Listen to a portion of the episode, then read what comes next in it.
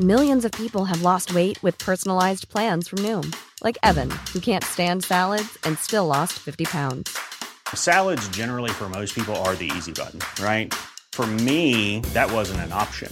I never really was a salad guy. That's just not who I am. But Noom worked for me. Get your personalized plan today at Noom.com. Real Noom user compensated to provide their story. In four weeks, the typical Noom user can expect to lose one to two pounds per week. Individual results may vary.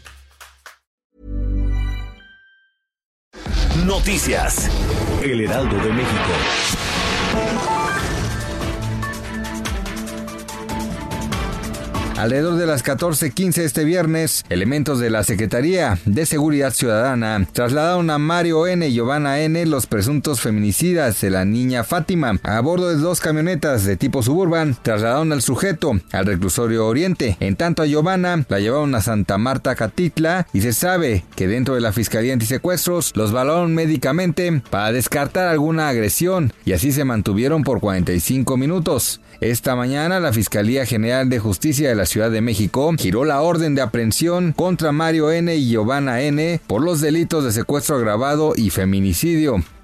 La Fiscalía del Estado de México cumplió una orden de aprehensión en contra del director de la agencia de decanes, Star Ede Cantins, ubicada en Chalco, por estar involucrado en una red de trata de mujeres y entre sus víctimas estaban menores de edad. Se trata de Mauricio N., quien era el administrador de la empresa Star Ede Cantins, la cual contrataba mujeres jóvenes para repartir volantes en negocios y después les proponía sesiones de fotos con poca ropa y prostituirse.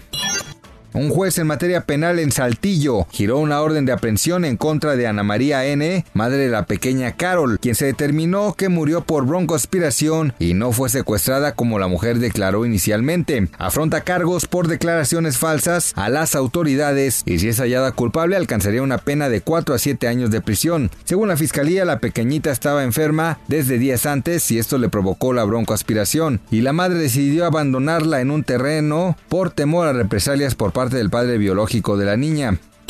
El sistema de transporte colectivo informó que en el marco del paseo nocturno en bicicleta que realizará la Secretaría de Movilidad este sábado 22 de febrero de 19 a 23 horas, los usuarios podrán ingresar a la red del metro con su bicicleta a partir de las 17 horas y hasta concluir el servicio de operación. De las recomendaciones que efectuaron para realizar este viaje es que se trasladaran en el primer o último vagón si el equipo era no desmontable, utilizar las escaleras fijas y esperar el tren replegados a la pared en el andén de arribo. Noticias. El Heraldo de México.